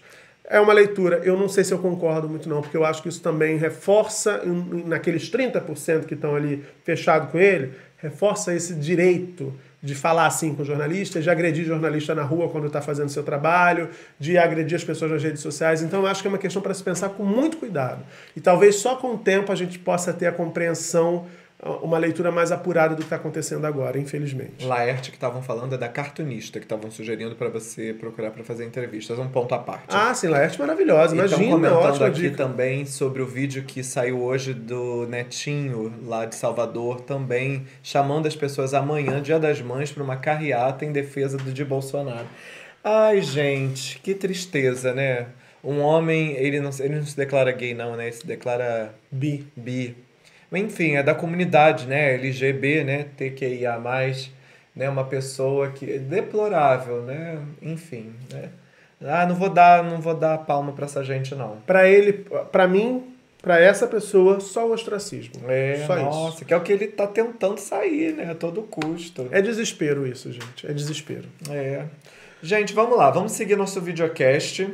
E agora a gente vai pro nosso Correio Dark Room, que é um momento que eu amo. Ah, e antes disso, só ler um comentário aqui Fale. que é maravilhoso, que o Cúmulos Nimbus, adorei, né? Vai chover aí, hein? Disse que viralizou também nessa semana a Dilma falando com a Tânia, uma jornalista. Não só esse Gente. vídeo, além do da Tânia, ela dando receita com grana padano, um dente de alho. Gente, o o- Estadão lacrou nesses vídeos. Quem não tiver assistido ainda, busca esses vídeos, porque você pode ter todas as críticas ao governo da Dilma Rousseff. Todas as críticas. Numa democracia, elas são cabíveis, né? são legítimas. Mas ninguém pode dizer que faltou à presidenta da República Dignidade. dignidade. Na Educação. forma dela tratar a imprensa, você vê a Dilma falando com os repórteres na porta do Palácio do Planalto, Não ela dando receita, cercado. ela chamando as pessoas pelo nome, as pessoas na porta do palácio, não tinha curralzinho pra É, ninguém ficar. Não tinha grade separando jornalistas. Botou as pessoas num puleiro. Esse, esse- Exatamente. é horrível o que estão fazendo com o Brasil. E alguém comentou aqui que hoje ele deu um passeio de jet ski. Felizmente eu não vi essa cena porque a gente veio aqui para a produtora para poder agilizar essa transmissão aqui. Felizmente, né? É, enfim, o último que passeou de jet ski caiu, né, gente? Fica a dica. De, demais não falo mais sobre isso. Agora nós vamos para onde, meu amor? Desculpa. Vamos pro correio. Vamos pro Correio Dark Room, então. Lê BO de vocês. Você me pede na carta que eu desapareça, que eu nunca mais te procure, pra sempre te esqueça. Ai, só Roberta Miranda pra mudar a vibe, né? Desse episódio com esse clássico do sertanejo raiz. Vou ler o nosso relato dessa semana, que veio muito a calhar, afinal, amanhã temos aí comemorações familiares à distância, pelas vias virtuais. Então, olha, escuta só essa história. Eu não li ainda, tá? Vai ser surpresa pra mim também. Sou Bernardo, 25 anos, filho de Amália, 55 anos, e Carla, mulher trans de 59 anos. Vou repetir. Sou Bernardo, 25 anos, filho de Amália, 55 anos, e Carla, mulher trans de 59 anos. Aqui eu não preciso mais explicar isso. Todo mundo aqui já é escolado nessa. Já ouviu os nossos episódios. Amanhã vai ser dia de festa, hein, Bernardo? Beijo pras duas, mamães. Elas se odeiam desde que, anos após a separação, meu pai meio que se tornou minha mãe também, já que se revelou ser uma mulher trans e abraçou a transição com toda a coragem que uma mulher deve ter. Eu tava entendendo que era um casal de mulheres, uma cis e uma trans. Não. Ele falou aqui, mulher trans de 59 anos. Não, entendi, mas eu, eu tava entendendo que era um casal de mulheres, né? Uma cis e uma trans. Não, Não, era o pai dele. É, o pai né, virou uma mulher Passou trans. entendido como mãe. É, Duas mães. duas mães. Ahn, tá. Claro que levei mal por anos essa novidade. Não é fácil perder a imagem masculina do pai, justificar isso para as pessoas. Tanta coisa envolvida no dia a dia de uma família com um membro trans, um adulto com filhos, principalmente. Há uns dois anos isso deixou de ser uma questão para mim. Vivo bem com isso, me desconstruí léguas. Abri mão até de me designar hétero como sempre me vi, embora nunca tenha ficado com homens. Mas vai saber, né? Viva a fluidez da alma. Legal. Enfim, queria desejar feliz Dia das Mães para as minhas mães, a cis e a trans, ambas com o mesmo grau de importância, feminilidade necessidade de respeito e afeto. Vocês duas são fundamentais na minha vida e eu amo ter duas mães. Ah, Bernardo. Meu olhinho de soldado. Bernardo. Que li... Olha, um beijo, já mandei um beijo para as duas mães. E um beijo para você também. Porque eu acho que uma experiência como essa, uma vivência como essa, nos ressignifica, né? Eu super entendo você falar assim, parei até de dizer que sou um cara hétero, porque não se importa, né? O que, que isso importa no final das É, contas? essa altura. E que possibilidade incrível da gente aprender, da gente se abrir para o mundo, se abrir para o novo, entender o ser humano em toda a sua complexidade e ver como essa complexidade está associada a uma beleza imensa, né? a um amor que só basta a gente ter, eh, ter a sensibilidade de deixar fluir. Porque o fato de serem duas mães, né, de você ter passado a ter duas mães, não diminui nada o amor que você tem por elas e certamente que elas têm por vocês também, por você também. Lembrando que isso é facultativo. O seu pai, que se tornou uma mulher trans, ele poderia querer continuar sendo seu pai, ser seu pai, né? Assim, isso deve ter sido um combinado de vocês. Passou a ser sua mãe trans, sua mãe cis e mãe trans. Então não há uma regra para isso. Se você colocou assim, assim é a sua história e assim ela vai ser dita para o mundo. Né? Então amanhã passa a ser um dia duplamente especial, porque você tem uma mãe cis e uma mãe trans. Lembrando que, independente disso, né? Porque a gente sempre gosta de pontuar para as pessoas não confundirem transexualidade com sexualidade, com afeto. Então, ninguém entrou aqui no mérito se essas pessoas são homossexuais ou heterossexuais. Tem uma mãe cis e uma mãe trans. Provavelmente as duas são hétero. Então, independente disso, segue a vida Viva a fluidez da alma, como você colocou. Pra virar um final feliz de novela, eu só torço para que elas se entendam. Ai, vão virar amigas de. Poderiam ser crochê. amigas, né? É, poderiam virar amigas, assim. Não, sério, é porque assim, a gente entende a complexidade, falei disso. Mas é seria, seria, seria lindo ver, né? Entender, é. a, a, ver a vida se transformar, né? É, é, e o coronavírus está aí para ensinar que a vida é uma só, né? E passa rápido e de repente vem um sopro, que é um sopro que você não sabe nem de onde vem derruba um monte de coisa, deixa tudo vulnerável. Então, ótimo momento para a gente ouvir esse relato. Eu sempre falo isso, volta e meia que eu tenho a oportunidade aqui, resolver pendências. A gente não sabe o que vai acontecer daqui a cinco minutos. Não que você tenha que ser uma pessoa que não fica chateado com nada, que não guarda mágoa de nada, mas assim, não renda isso mais do que o seu coração permita. Então, a partir do, do controle emocional, da sua facilidade em resolver essas pendências, resolva, não guarde nada, não deixe nada para depois, até porque o coronavírus está mostrando que o tempo está mais curto do que a gente pensa muitas vezes. Vou aproveitar esse momento aqui, que foi um momento kind, né? Assim, fofo demais. Podia ser linda. juntos e Shalom Podia ser, podia é. ser. Para mandar um beijo para todas as mães, para as mães dos rumes queridos, das rumes que estão vendo a gente, que estão ouvindo esse episódio. Esse vai ser um dia das mães atípico, né? Uh, ninguém, quem mora longe, não vai estar tá com as mães, não vai poder estar. Tá. E é bom que não esteja, viu, gente? Eu sei que a saudade aperta, que é um dia uh, que mexe muito com os sentimentos de todo mundo, mas é bom não estar. Tá. Essa semana eu tive a sorte de poder ir com o meu amor visitar minha mãe, levar lá uns, umas compras para ela, ela tá isoladinha em casa. Visitar significa na porta. Na porta, não entrei nem em casa, de máscara, tudo. Já postei a foto, quem me segue já viu essa foto. Inclusive bombou, um monte de gente curtiu. Então, assim, matei um pouquinho da saudade e eu acho que essa experiência toda que a gente está vivendo coletiva vai ressignificar, inclusive, o amor que a gente tem. A gente vai redimensionar a importância do amor que a gente tem, que a gente sente por essas pessoas, por nossas mães, pelas pessoas que, que de fato importam nas nossas vidas. Queria mandar um beijo é, para minha mãe, que vai ver certamente, porque ela vê tudo. Mandar um beijo para minha sogra, que de alguma forma também é minha mãe, né? uma querida que eu amo muito também. E queria mandar um beijo também para todo mundo que amanhã, por qualquer razão, inclusive pela mais extrema, não vai estar com a sua mãe aqui fisicamente. Tantas pessoas perderam Tem, as mães, é, né, nos é, últimos meses. Queria mandar um beijo, porque eu sei, eu não tenho mais o meu pai, por exemplo, e eu sei que essas datas mexem muito com o emocional da gente. São datas é, que são comerciais, vamos falar a verdade, mas mexem com, nossa, com o nosso emocional, com o nosso sentimento.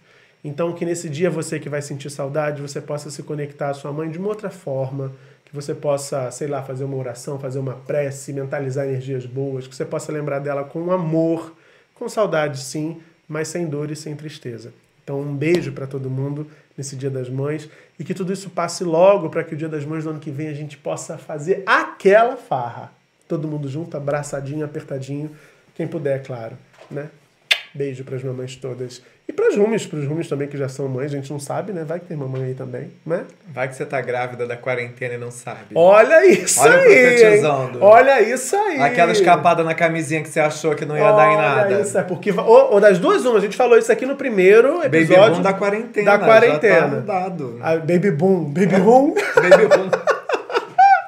A gente falou isso aqui no primeiro episódio depois coronavírus. Ou vai ter muito divórcio ou vai ter muita criança nascendo. É. Vamos torcer pra ser criança nascendo. O gente. tempo do divórcio meio que já passou. Se você não divorciou já com 60 dias Passou praticamente nada, teve gente famosa di- divorciando essa semana. Então, é exatamente, tá nesse deadline. Se você suportou até aqui, Aonde? Determinou que é hoje. né? É. A linha de cor.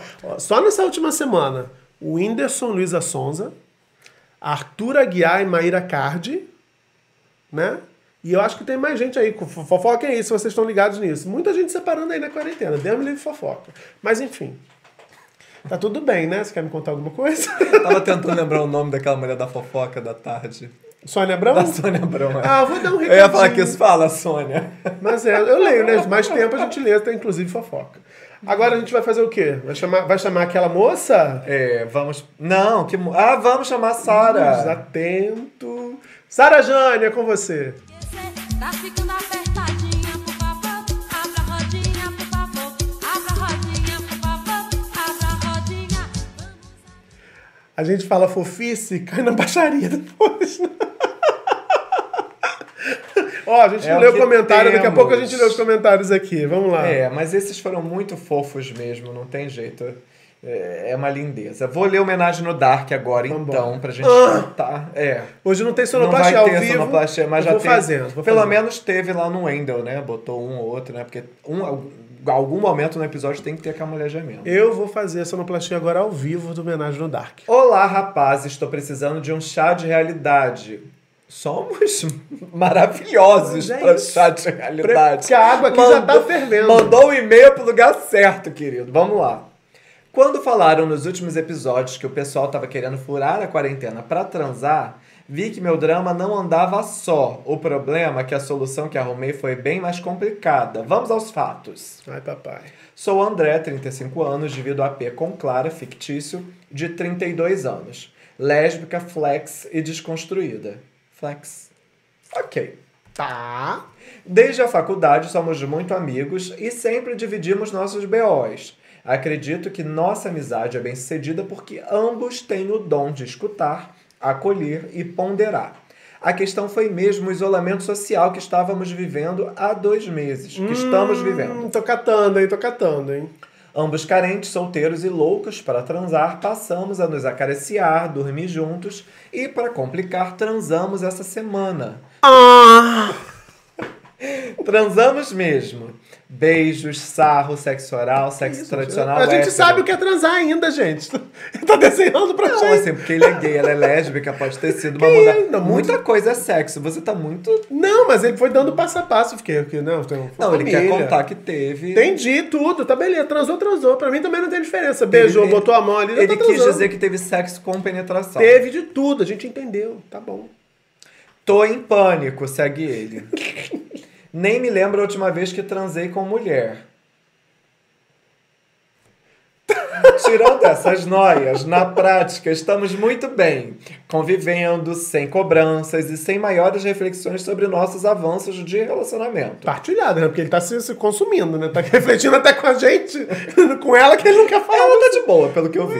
Outro dia tentei problematizar isso com ela, mas ela fez questão de deixar evidente que não estamos namorando, nem somos apaixonados. Nada disso. Só nos amamos. Nos amamos com sexo na quarentena. Tipo um amor de amigos. É, eu só espero que você entenda que o meu amor de quarentena. Ai, Pablo, grava aí, Pablo. Morro de medo de me confundir, me apegar e depois perder minha amiga. O que fazer? Ah, então entendi. O drama é esse. É perder a amizade porque confundiu, misturou. É, essas amizades, né? Que às vezes envolve sexo. É bem complicado. Eu falo ou você fala primeiro? Não, pode falar, eu já li. É. Amado, eu acho que você já se confundiu. Vocês. Não, acho que a amiga não. Acho que a amiga cedeu ao tesão, pelo que você relata. Tua amiga cedeu ao tesão, aos hormônios, ao toque. Ok, acontece. Agora, ela, pelo que você conta, ela não tá vislumbrando, ai que fino, né? A possibilidade de ter nada relacionado a sentimento contigo. Então, assim, se você está nessa dúvida, é porque você talvez já tenha se confundido. E aí, uma vez confuso, alerta. Né? Acende o sinal vermelho aí, ou amarelo, se você preferir. Porque talvez repetir possa ser mais é, é, é, danoso para você. Você- Se você ceder de novo a esse tesão e transar de novo com a sua amiga, por exemplo, você pode embarcar ainda mais, emburacar e você pode, né, já confundiu Isso já tá fé. acontecendo. Não, o mas eu digo foi assim, transar. mas eu tô né? dizendo assim, se Mas já rep- estão levando, dormindo junto, carinhos. Estão levando uma vida de casal. Ele disse isso. Então você tá lascado, você já tá É. confuso, você já tá, Não já tá olhando. Coisa, ah, ontem a gente. Não, Não, eu achei que era uma escapadela e ele tava louco. Não, não. Então se já continua, você tá, você tá cagado. É porque é, uma, é igual o coronavírus, né? Uma montanha, né? Começa Menino, com carinho. ó, né? espiral, espiral, Transou. essa tu- É. É, amor, eu acho que você aí vai ter que lidar com essa, com essa coisa. Porque ou você segura a sua onda, é, ou você vai, como diria o Luiz Carlos, segurar essa barra que é gostar de você. Pelo amor de Deus, volta a edição. Então me ajude a segurar. Ou a gente combina as músicas que vão entrar, a gente vai soltando aqui num gravador com, com fita cassete, não sei. Eu acho que essa barra. Ou você vai descobrir também que não era amor, era cilada. Enfim, eu, vai, tá, vai acabar no pagodinho. Não canta, pelo amor Não, de não vou acabar, cantar mais não. Mas vai acabar no pagodinho. Porque. Porque. Ó, aqui, o Fóssil Music TV tá dizendo: bichos da pegação, cuidado, amor de quarentena vira amor de UTI, hein? É, bem isso. Não é o caso aqui que os dois estão confinadinhos em casa, mas pra galera que vai pra rua, realmente é um perigo. Eu acho isso, eu acho que ele então já tá confuso, já, já, já, já se embananou todo. É, e assim, relaxa, porque já foi. Né? E comecei a mesma coisa. Você já tá confuso, já é, foi. já foi. Vocês já estão se pegando. Nesse momento, pode ser. E às vezes você fica numa tensão, ah, o que, que vai ser depois? O que, que vai ser depois? Só que o depois, entenda, né? Pro mundo, tá tão complicado o depois. O que, que vai ser o depois? Ninguém sabe, nem da nossa vida. Nem se você estivesse namorando, você não sabe o que vai ser depois. Então, assim, você tá nesse quentinho do coração. Olha que sorte. Pensa no lado bom também, muitas vezes. Tem um lado bom, você tá nesse quentinho, você tem uma pessoa que você confia, é uma pessoa que tá desencanada. Você vê, você tá se cobrando, mas ela não tá te cobrando. Vocês estão tendo um carinho ali à noite. Esse momento, nesse momento, carinho é muito importante. Ah, sim, sem dúvida. Carinho, parceria, cumplicidade. Vocês não estão se usando. Vocês não estão abusando um do outro. Tá tudo consentido. Ninguém tá enganando ninguém. Então, assim, aproveita esse momento, curte mesmo. Depois você vê. Eu acho que tem aquele lance também, né? eu tava dando risada aqui que eu tava lendo os comentários de vocês, vocês estão me gongando, né? É, tem um lance também daquela eterna necessidade de projetar o futuro, né? Que é o que você tá dizendo. Então, assim, você tá com medo do que vai ser, o que vai ser, vou perder minha amiga. Calma, a gente não sabe quanto tempo vai durar. Na semana que vem, a tua percepção sobre essa história pode estar alterada, pode ser outra, É. né? E vai que passa essa quarentena, vocês continuam um casal, fazendo um poliamor com outras pessoas. Olha, tem tantas possibilidades, você tá muito fechado numa coisa assim. Ou a gente é amigo, ou a gente é casal. ou- Tudo pode acontecer, inclusive Nada. nada. Então, assim, fica bem.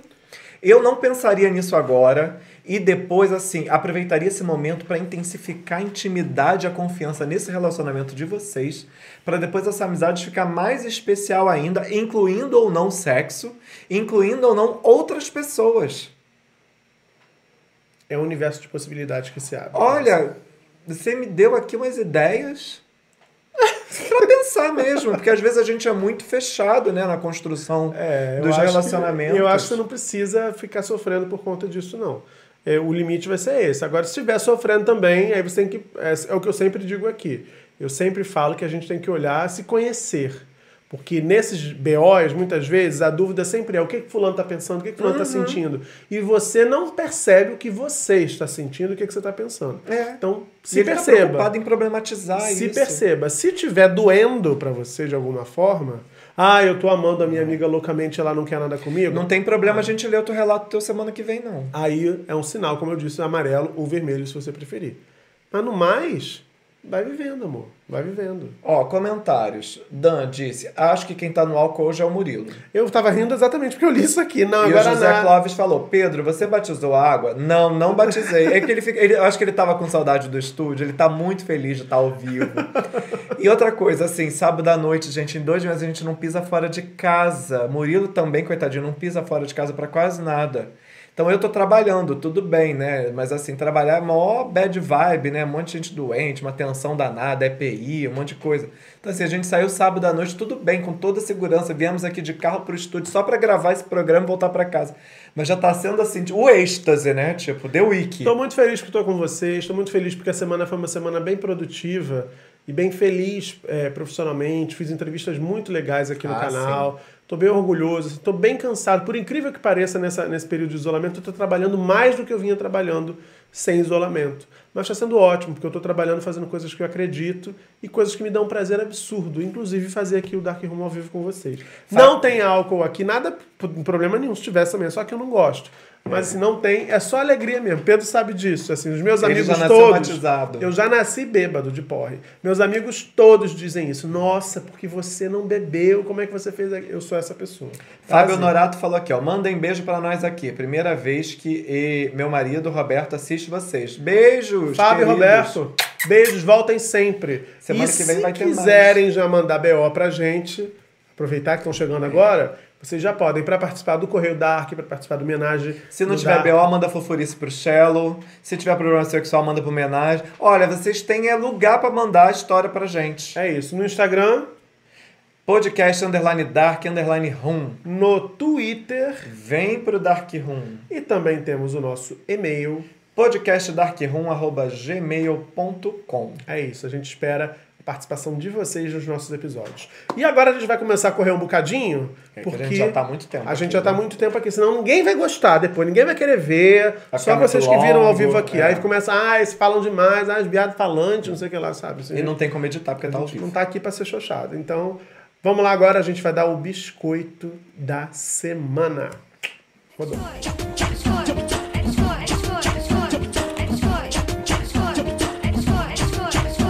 É biscoito, hora de biscoito da semana. O biscoito vai para quem, doutor Pedro? Vamos lá, o biscoito da semana vai para Raí, que criticou Bolsonaro e defendeu a renúncia do presidente da República. Posso fazer uma pequena observação? Continue. O biscoito da semana não vai pro Raí. Você escreveu isso aqui. O biscoito da semana eu errei. Eu tô contando a história. O biscoito vai pro Casa Grande. a história é a seguinte: o Raí, o Raí é dirigente do São Paulo Futebol Clube. Ele criticou o Bolsonaro publicamente e disse que o Bolsonaro deveria pedir a renúncia. Tá errado no roteiro, desculpa, tá? É, e aí o que aconteceu? O Casagrande, é, o, o- Caio Ribeiro, que é um comentarista esportivo, criticou e disse que o Raí deveria falar só de futebol. Aí a gente vai dar o biscoito para Walter Casagrande Júnior, pelo seguinte, o Casagrande que jogou ah, com o irmão do Raí, né, no Corinthians. O Casagrande fez parte de um movimento chamado Democracia Corintiana. Ele ficou indignado com essa observação do Caio Ribeiro. Não gostou do comentário, não gostou dessa ideia de que uma pessoa, porque atua numa área, só pode falar daquela área, né? E aí o que, que ele fez? Ele criticou o Caio, mas ele não criticou o Caio numa rede social. Ele não criticou o Caio num post no Twitter ou no Facebook, num textão de Facebook. Não. Ele foi é, genial, porque ele foi peitudo. Foi o Casão, que é o apelido dele, né? Ele foi o Casão. E aí o que, que ele fez, minha gente? Na última segunda-feira, eles estavam participando de um programa chamado Bem Amigos no Sport TV. Quer voltar pro roteiro? Vai lá, vamos seguir. Ele estava participando de um programa chamado Bem Amigos no Sport TV, aquele programa que o Galvão Bueno apresentava, agora parece que o Kleber Machado está apresentando. E o Casagrande era um dos convidados, estava sentadinho assim, ao lado de Caio Ribeiro. E aí o que o Casão fez, minha gente? Deu um coió no Caio. Com perdão do trocadilho. A gente tem a cena para vocês verem. Então você não tem o direito de falar. Eu não tenho o direito de falar pro, Maur, pro Maurício Noriega o que. Qual assunto Qual ele pode assunto que ele só pode falar? É. Não, ele pode falar de qualquer assunto. As pessoas discordam ou concordam. Mas ele pode falar de qualquer assunto, como eu. Aí, então você tem que ser mais claro, porque não é a primeira vez que você dá uma declaração nesses anos que nós estamos aqui na, na TV Globo. Aí você tem que vir no Bem Amigos e se explicar melhor. Não, mas peraí, peraí. Quando- Qual é a segunda? Qual foi a outra vez? Ah, Caio, já várias vezes. Qual? Caio. Não, ah, então vou lembrar agora. Eu não, já você vi. tá falando que não é a primeira vez. Não é a primeira vez. Então fala porque qual você não é outra. claro. Na sua opinião, Casa? Na Então, sua- na minha é opinião, é- não. E na opinião de todos que não concordaram com você. Agora, você está falando que as pessoas que concordaram com você entenderam muito bem, aí você foi claro, essas pessoas. Não, mas então, mas essa- Gente, que torta de climão. E os outros ali olhando, Você né? viu a cara do situação, Galvão Bueno no né? telão? O Galvão tava frisado. Haja naturalmente. O couro comendo na casa de Noca e os dois assim, Ih, vou fingir que não tô ouvindo, que a, que a conexão falhou. Às vezes é necessário a gente colocar o quanto é importante numa democracia você dar a sua opinião. Assim, se você não fala absurdos, se você não flerta com autoritarismo, com fascismo, né? Você pode gostar de azul e eu não gostar, você pode gostar de maçã e eu gostar de bananas, e por aí a vida seguir. E é disso que o Casagrande estava falando. Quando uma pessoa diz que o outro não pode falar sobre um determinado assunto, pode sim. Você pode não gostar de ouvir. O Caio, o Caio É, falou, então. né? Mas pode, ele pode falar do. O Raí pode falar do que ele quiser. Todo mundo E é sobre isso que Casagrande estava defendendo. Exatamente. É lamentável o Caio pensar assim, porque assim, inclusive ele é o quê? Ele é um ex-jogador de futebol, hoje comentarista de futebol. Ele estava criticando alguém que falou de política. Ele não deveria, então, pelo próprio raciocínio dele, ter aberto a boca para falar isso, né? Ele deveria estar circunscrito à discussão sobre futebol. E hoje, meus amados, não está acontecendo futebol no Brasil nem no mundo. O que está acontecendo é coronavírus e política. Se você não quer falar sobre isso, em que mundo você está vivendo, né? E Dark Room. Então e Dark podem Room, falar de Que Dark tá Room falando de coronavírus, política, BOs E afins. e afins. Então o Casagrande merece esse biscoito, é um cara que tem uma história no futebol brasileiro.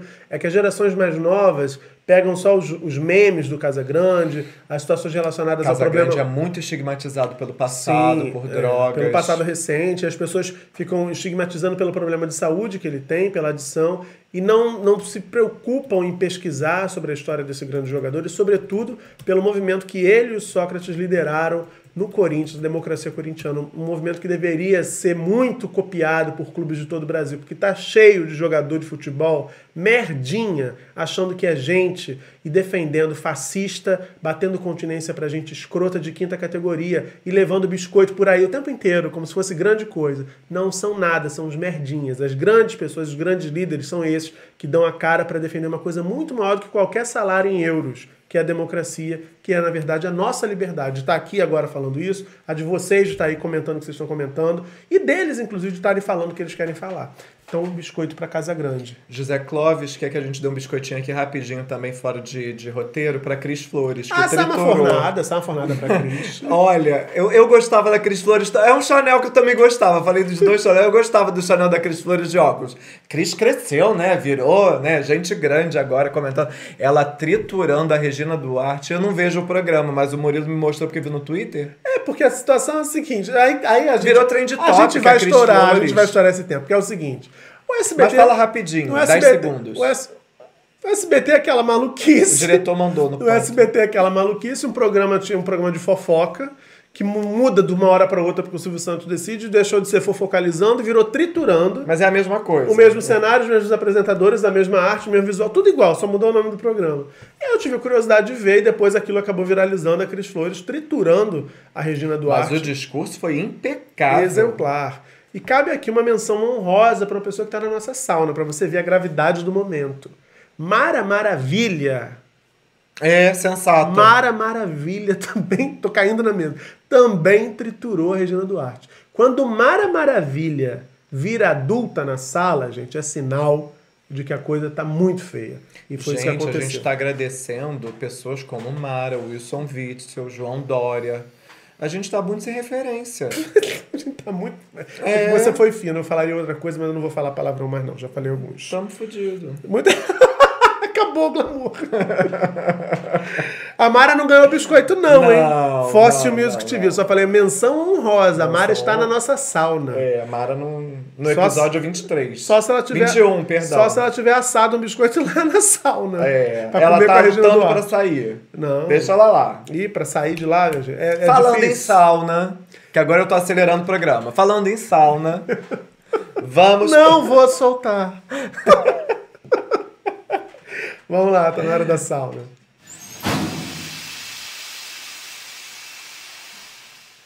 Ai, ai, o homem tá com pressa, minha gente. Ah, o homem, dá a impressão que eu que sou chato, tô querendo acabar Você que falou que tá acelerando. Tô acelerando, gente, porque daqui a pouco o povo vai dormir, vai chegar domingo, o povo vai querer falar com a mãe e a gente já tá aqui. Quem acelera tá com o quê? Plim! Vamos lá. Olha, você termina esse programa. Eu vou ficar em consideração a vocês, mas Só. esse casamento acabou de ter um problema aqui. Olha só, gente, quem vai pra sauna essa semana é Nelson Teich, ministro da Saúde. O ministro entrou com uma proposta de pensar novas políticas para o combate ao novo coronavírus e ele disse que ia estudar, estudar o que fazer, né? Se ia testar em massa, o que, que ele ia fazer. As fotinhas dele que estão É. aparecendo no vídeo são maravilhosas. Depois eu falo dos memes.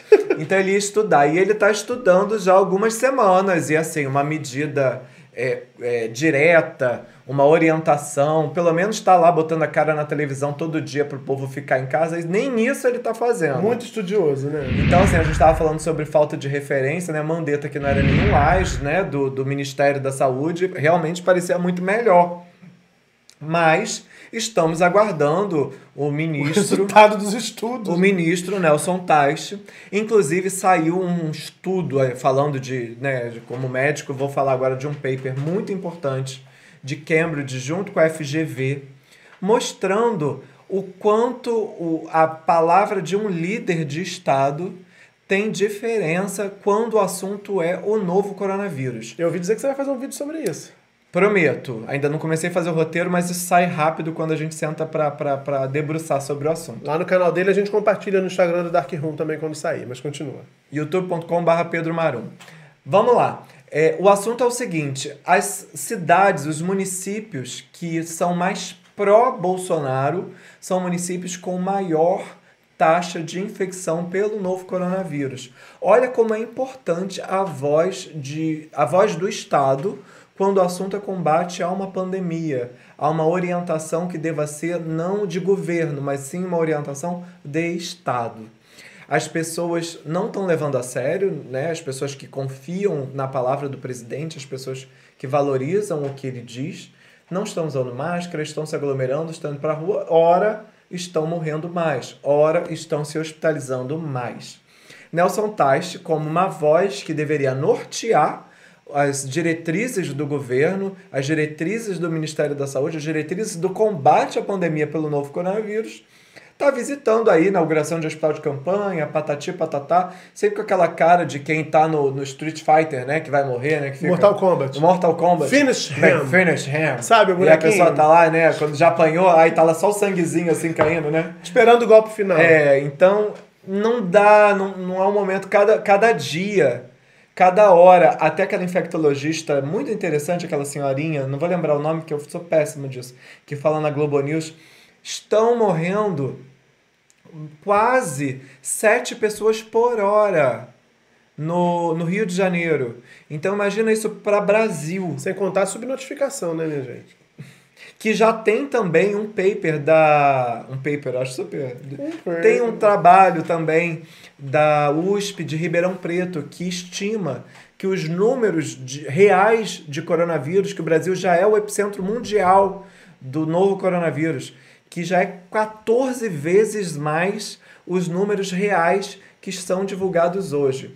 Eles trabalharam com é, os números da Coreia do Sul, que tem uma taxa de letalidade em torno de 1,64, traduziram esses números corrigindo, pra, é, corrigindo margem de idade e comorbidades e tudo mais. Então eles chegam a números absurdos entre 1 milhão e meio de infectados a dois, mais de 2 milhões de infectados no Brasil pelo novo coronavírus. E esse estudo tem a ver também com outro de uma universidade americana, que agora também vai escapar o nome, mas é que tem sido líder nas pesquisas sobre números de infecção de coronavírus no mundo, e ela também estima que no Brasil a gente já esteja na casa de entre 1 e 2 milhões de infectados, e o número de mortes eles já estimam, estimavam no final da semana passada entre 10 e 13 mil, quer dizer, se a gente já chegou aos 10 mil oficialmente, esse número certamente é muito maior. Mas eu queria aqui, a bem da verdade, dizer que o ministro, embora seja uma pessoa assim, digamos, um pouco mais fragilizada, um pouco mais é, tímida, talvez, né? Assim, vacilante no discurso. Não é um cara bom de oratória, definitivamente. Não. Mas ele é um cara que expressa, sim, toda a confiança e toda a segurança que o país precisa para enfrentar essa pandemia. E isso ficou muito evidente nas imagens de competência explícita flagradas por uma equipe de televisão lá em Manaus, quando o ministro, no começo da semana, foi visitar um hospital de campanha lá na capital do Amazonas. Olha só o talento, a competência e toda a segurança de Nelson Tait. Olha só. Olha só, minha gente, ele tá ali na porta do hospital, ele tá olhando pra máscara. Ó, ele não sabe se é de comer, se é de passar no cabelo. Aí ele bota de um jeito que parece aquele arreio de cavalo, aquela coisa, aquele freio. Aí ele bota tapando o olho, não sabe, olha pra máscara e volta e, e se enrola na cabeça. A gente fica achando que ele vai se enforcar a qualquer momento. Mas não, ele estava só tentando colocar uma máscara.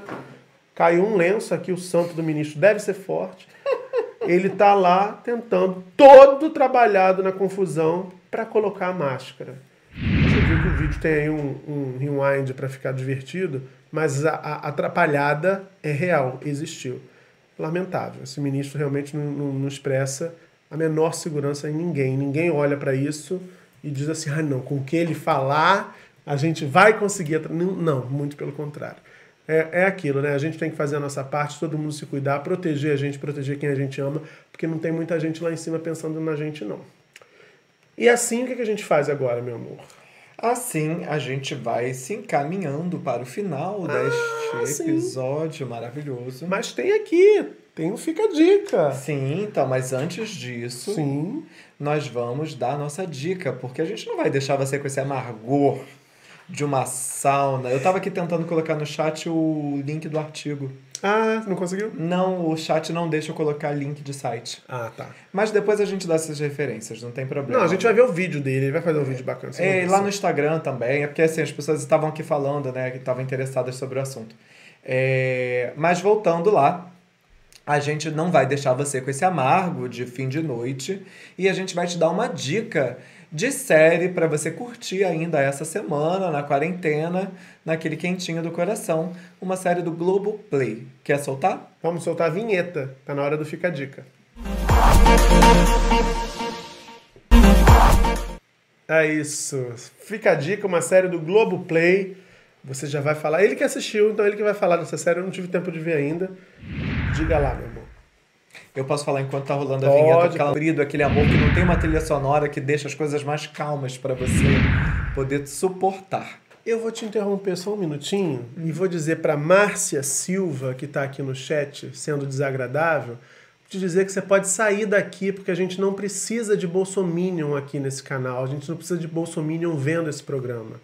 Não é falta de respeito, o que a gente está fazendo é é o uso da liberdade de expressão e da possibilidade de criticar, sim, quem está sendo incompetente e ineficaz na Márcia. forma de conduzir Mas você esse, pode ir esse, embora. esse, esse epi- é- é- toda essa crise que o país está vivenciando. Ninguém aqui defendeu o Mandetta se você fosse uma pessoa verdadeiramente bem informada ou bem intencionada. ou Você teria honesta. visto nos episódios anteriores que a gente sempre fez críticas ao ministro anterior também. Agora, a gente não pode esperar que um governo tosco como esse vá ter grandes pessoas, grandes quadros, pessoas qualificadas para conduzir o país e orientar a população numa hora de crise. Então, querida, se tem alguém inadequada aqui é você. Você pode sair, pode ver o canal do Bolsominion de estimação que você preferir, tá bom? E a gente vai continuar agora dando a dica para as pessoas bacanas que estão aqui acompanhando a gente no Dark Room ao vivo. Ah, mas eu tava num raciocínio tão amoroso. Mas era preciso, né? Era preciso. Era preciso dizer, assim, pontuar com todo amor e carinho. Não tenho esse treinamento agora pra voltar no amor. Então, assim, deixa eu continuar ainda né, no, no tesão que eu tava que. É isso. Tá. Márcia, fique bem, tá? Mas assim, vá pensar. Então, assim, voltando a, a todas as mulheres do mundo. Essa oportunidade de refazer é, uma série de Domingos Oliveira, de- na verdade é inédita, ah, com o olhar de Domingos, de, Olive- de Domingos Oliveira, com esse amor que eu chamo de cru, que é aquele amor que, que deixa, é um amor perverso, assim, aquele amor que tu vai sofrer sim, que não, não vai resolver, que ele não, não, não vai ter final feliz necessariamente. Não é conto de fadas. né? Nossa, e como Priscila Rosenbaum faz isso bem. E ela faz uma ponta nesse, nesse nessa série, que eu não vou dizer qual o episódio, você vai ter que ver, e ela tá maravilhosa. E é a Priscila Rosenbaum, que eu era apaixonado nos cinemas. Maria Mariana também faz uma ponta nesse, nessa série também. Sophie Charlotte está maravilhosa como protagonista. O Emílio Dantas também fazendo. Tem nude para quem quer ver série por causa de nude. Pode ver que vai ter, mas não é o mais importante da série. Emílio Dantas fazendo uma atuação primorosa. E ele até deu uma declaração que ele não conheceu Domingos Oliveira. E aí eu acho que ele começou com a Maria Ribeiro, que era muito próxima de Domingos Oliveira, que, que alguém que próximo que orientou, né, assim, faça você mesmo, se joga nesse, nesse roteiro e vai. E assim, tá bem legal. Dá a impressão que Domingos Oliveira está dirigindo a série. Eu não vi ainda, fiquei super curioso pra ver. Ele tá apaixonado pela série mesmo, falou disso a semana inteira. E é mais do que justo que ele compartilhasse essa dica com vocês. É, muito e bom. assim, com essa dica querida, fofa pra cima, pra você passar seus dias no isolamento social, a gente vai se despedindo do Dark Room 24. Ah! Obrigado a vocês que ficaram aqui com a gente. A minha bateria, não vou poder citar ninguém agora do chat, porque a minha bateria do celular acabou de acabar. Ah, mas eu posso falar. Então aqui, fala aí, irmão. Depois de todos os vaza, vaza, vaza, vaza, vaza. fica- Vocês, ó, eu vi também, deu É. tempo de ver. Ah, beijos para Marcos Cabral, que tá aqui até agora, resistente, Terezinha Goulart, Roberto Antônio, Sandra. Sa- Sandra, tu é minha paciente? Eu acho que a Sandra que é minha paciente. Dan, querido, José Clóvis. Ó, Fossil Music TV. Fábio Norato. ah, quem mais aqui? José Clóvis, já falei. Culumus Nibus. Cúmulos Nimbus. Cúmulos Nibus. Maravilhoso. Ah, Clériston, Clériston. Andrade, só gente querida. Sandro Souza. Olha, obrigado por terem ficado. A gente começou essa live aqui 21 horas, a gente tá a 98 minutos online. Ao vivaço. Foi um prazer ter vocês com a gente nesse sábado. Nem sabia que eu tinha tanto pra falar, tanto pra ouvir vocês, tanto pra trocar. Foi foi lindo. Foi maravilhoso. A gente promete que as próximas edições não vão ser tão longas assim, pra depois não cansar quem vai ouvir e assistir. Mas aí fraciona. A galera me manda umas mensagens dizendo assim: ah, eu ouço em, em capítulos. Ah, ninguém tá fazendo nada também, Ah, tá todo tempo, mundo de gente. quarentena, para, vendo série de 10 episódios aí maratonando. É. O que, que tem E episódio série mais de longo? 30 episódios com 700 temporadas, né? Bota a gente na cozinha, tá fazendo, tá dando faxina. Fica ouvindo a gente da vida, tá fazendo nada. Ó, muito obrigado pela companhia. Amamos. Vou fazer aquele pedido de sempre para que vocês se inscrevam no Bota canal. nossas arrobas antes de acabar. Ah, sim, claro, nossas arrobas, ó. Pedro, ó, pra você seguir o Pedro no Instagram, tá aqui, Pedro Underline Masto, arroba dele no Instagram. No Twitter é Pedro Marum, tá? Pra e vocês. no YouTube também, youtube.com.br Pedro Marum, se inscreve lá. Eu sou essa simpática figura nessa arroba Fala Muca, lá pra vocês seguirem também. Vale lembrar que o Dark Room, se você tá vendo, mas você quer, chegou agora, você não conhece, esse é o 24 episódio, você não ouviu não, né, os, os, 20, os 23 anteriores, Dá pra maratonar. Está disponível nas principais plataformas dos principais agregadores de podcast. E se você ouvir por acaso nesses episódios anteriores um latidinho, é da nossa cachorrinha, mascotinha do podcast, Edith, Edith Maria, Maria. que alguém comentou no chat que hoje não estava aqui. Faltou. Faltou, Edith ficou em casa pé da vida porque os dois pais saíram. Ela tá revoltada. Ela não tá mais se conformando com essa vida, assim, como assim? Ela não vai superar a quarentena, o que é pior. Como assim vocês saíram de casa? Que ela tá, né? Eu tô o tempo inteiro em casa com ela, É, Pedro não. volta sempre, então agora ela não aceita mais ficar É, sozinha. Outro é, dia ela fugiu pelo corredor do, do, do prédio, mas enfim, ela vai esperar. Muito obrigado pela companhia de vocês, foi ótimo, sempre uma delícia. Coraçãozinho brega. A gente ama fazer. Muito obrigado. Ah, eu aprendi outro dia a fazer um. Agora eu não vou consertar fazer assim, que é um, um de duas mãos, assim. Você faz um coraçãozinho assim. É bem. Ih, tá tonto. Tem que desmanhacar. Não, mas tá bem troncho aqui. Acho que é assim, na verdade. É assim. Oh! Oh, Que podem tirar fo- foto, façam um print. Printa e marca a gente no, Instagram. Quero ver. Peraí, você tá torto. Olha aí, amor. Acerta esse coração infartado aí. marca a gente no Instagram. Beijo pra vocês. Se cuidem nessa semana. Semana que vem a gente tá de volta com mais um episódio pra falar de coisa boa, pra mandar a gente pra sauna. Enfim, pra gente passar um tempinho juntos aqui. Se cuidem. Beijo. Beijos, usem máscara e álcool gel. Tchau, tchau.